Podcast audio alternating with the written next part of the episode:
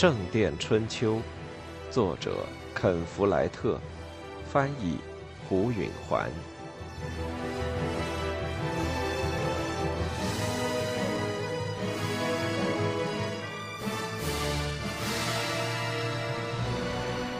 从出现第一次裂缝开始，已经过去两年了，但杰克还没有找到解决这个问题的办法。更糟的是，同样的裂缝也出现在中殿的第一个架尖处，设计上出了些致命的错误。结构牢固的足以支撑拱顶的重量，却抵不住如此强劲的吹着高墙的风。他站在高高的脚手架上。一边仔细地观察那道新的裂缝，一边思考着。他需要想出一种办法加固墙的上部，以防在风吹下摇动。他回想起墙的下部得到加固的方法，在侧甬道的外墙里是又牢又粗的支柱，通过侧甬道屋顶中隐藏着的半圆拱券与中殿的墙相连接。半圆拱券和支柱每隔一段距离将墙撑起，如同隔开的浮垛。由于支撑是隐藏的，中殿看上去轻灵又优雅。他需要设计一个类似的系统来加强墙的上部。他可以做一个两层的侧甬道，干脆重复一下隔开的浮垛。但这样会遮住透过高侧窗射进来的阳光，而这种新式建筑的整体构想是让教堂里有更多的光线。当然，并非这样的侧甬道在起作用，支撑来自侧墙中沉重的支柱和相连的半圆拱券，侧甬道不过掩藏起了这些结构上的成分。只要他能建起支柱和半圆拱券来支撑高侧窗，而无需将其藏进侧甬道里，他就可以一举解决这个问题。有个声音在下面叫他，他皱起了眉头。他觉得他马上就要想到关键，这么一打断就没法继续思考了。他往下一看，原来是菲利普副院长在叫他。他进了塔楼，走向盘旋扶梯。菲利普在梯底等着他。副院长气得直冒汗。理查背叛了我，他劈头就是一句。杰克奇怪了，怎么了呢？菲利普没有马上回答这个问题。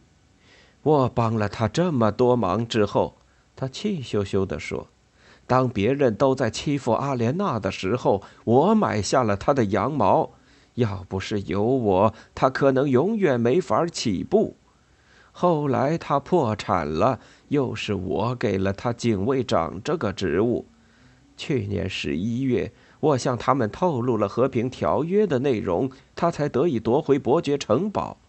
如今他收回了伯爵彩艺，光彩体面地进行着统治。他却背弃了我。杰克从来没有看过菲利普这么面色铁青，副院长剃光的头顶气得直发红，说话时唾沫飞溅。理查到底怎么背叛了你？杰克说。菲利普还是不回答这个问题。我从来就知道，理查是个性格懦弱的人。他对阿莲娜支持极少，这些年都是如此，只是向他索取他所需要的，而从不考虑他的需要。但我没想到，他居然是个坏蛋。他到底做了什么？菲利普这才告诉他，他拒绝给我们进入采石场的权利。杰克吃了一惊，这可是个忘恩负义的行动。可他有什么理由呢？一切都该恢复到老王亨利时代的所有人手中，但采石场是斯蒂芬王批给我们的。理查的贪心是明显的，但杰克没有像菲利普那么生气。他们到现在为止已经建好了半个大教堂，所用的石头大多是花钱买的。他们还可以继续这么买吗？哼，我想理查严格的说是有这个权利的。他分辨着说。菲利普怒不可遏：“你怎么能说出这种话呢？这有点像你对我的做法。”杰克说：“我给你带回来哭泣圣母，为你这新的大教堂做出了奇妙的设计，给你筑起城墙。”保护你不受威廉的骚扰，而你呢，却宣布我不能和我孩子的母亲住在一块儿，这就是忘恩负义。菲利普被这种并列比较惊住了，这完全不同。他抗辩说：“我不想让你们分居，是沃尔伦阻挠废除婚约的，但上帝的法律说你们不能通奸。”我敢说，理查也会讲点类似的理由。杰克坚持说，并不是理查下令恢复产权，他不过是在执行法律嘛。午钟敲响了。上帝的法律和人间的法律是有区别的，菲利普说。可我们得靠这两种法律来生活。杰克继续说。现在我要去和我孩子的母亲一起吃饭了。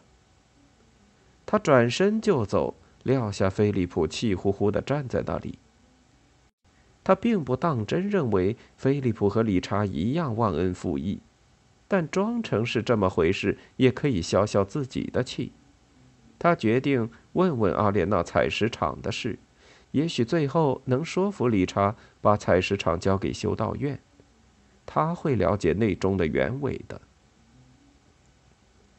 他离开修道院。走过街道，来到他和玛莎住的房子。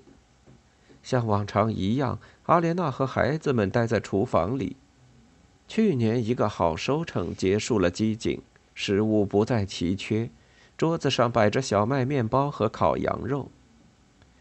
杰克亲吻了孩子们，莎莉给了他一个稚气的轻柔的吻。汤米已经十一岁，一心只盼着自己快长大成人。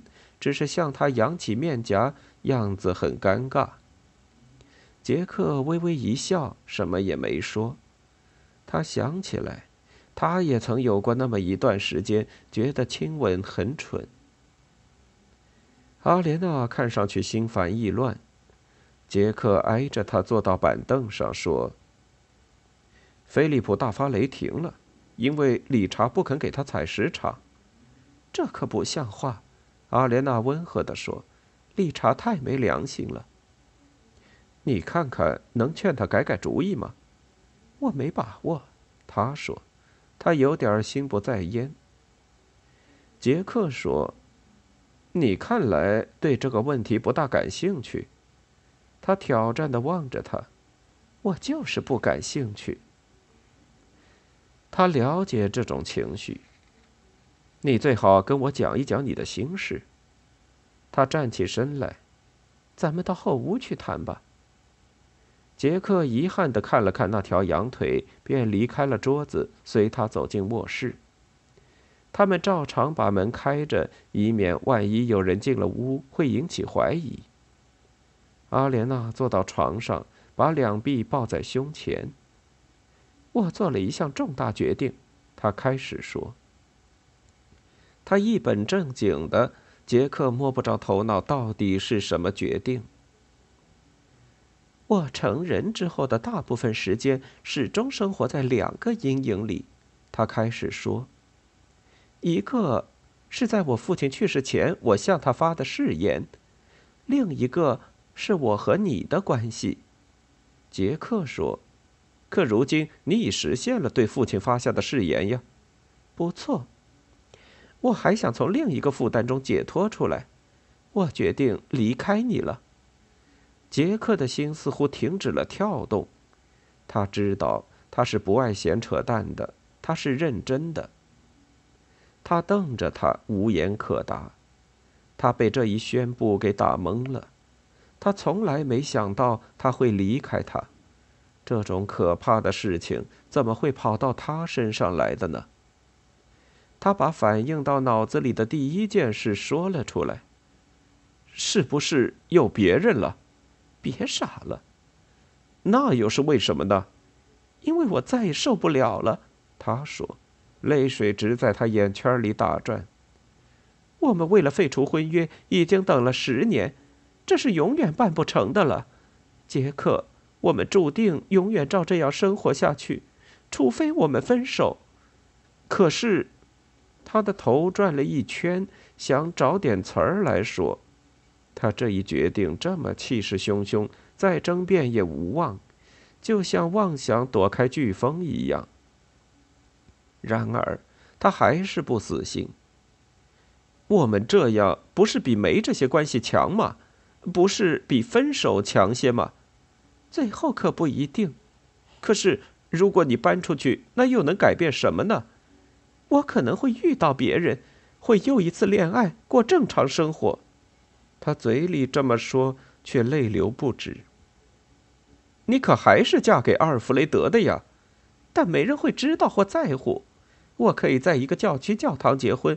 主婚的教士从来没听说过建筑家阿尔弗雷德，就算知道那么回事，也不会认为那次婚约有效。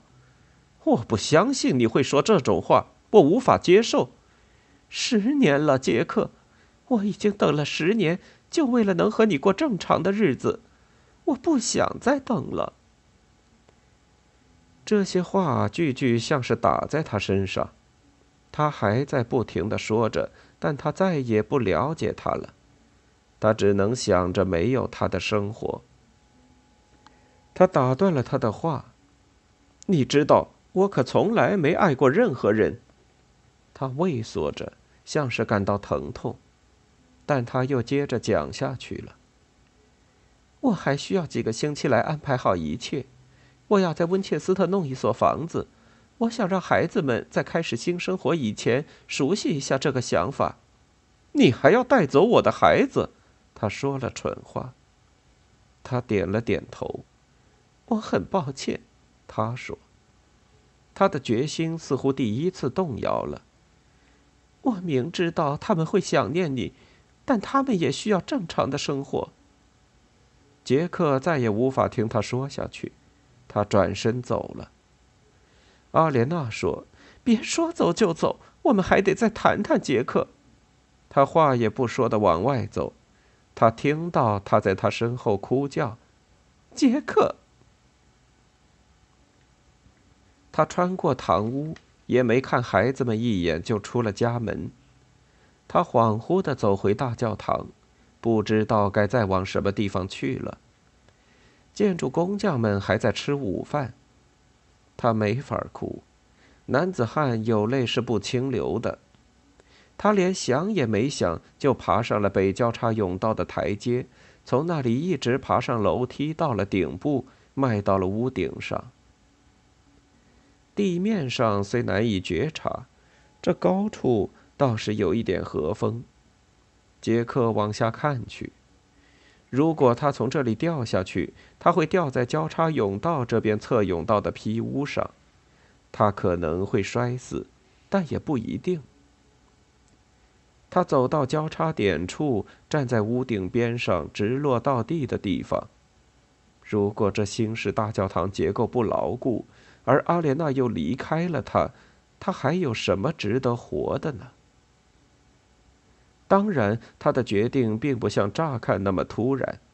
他不痛快已有多年，他俩都不痛快，但他们已经习惯于不幸福了。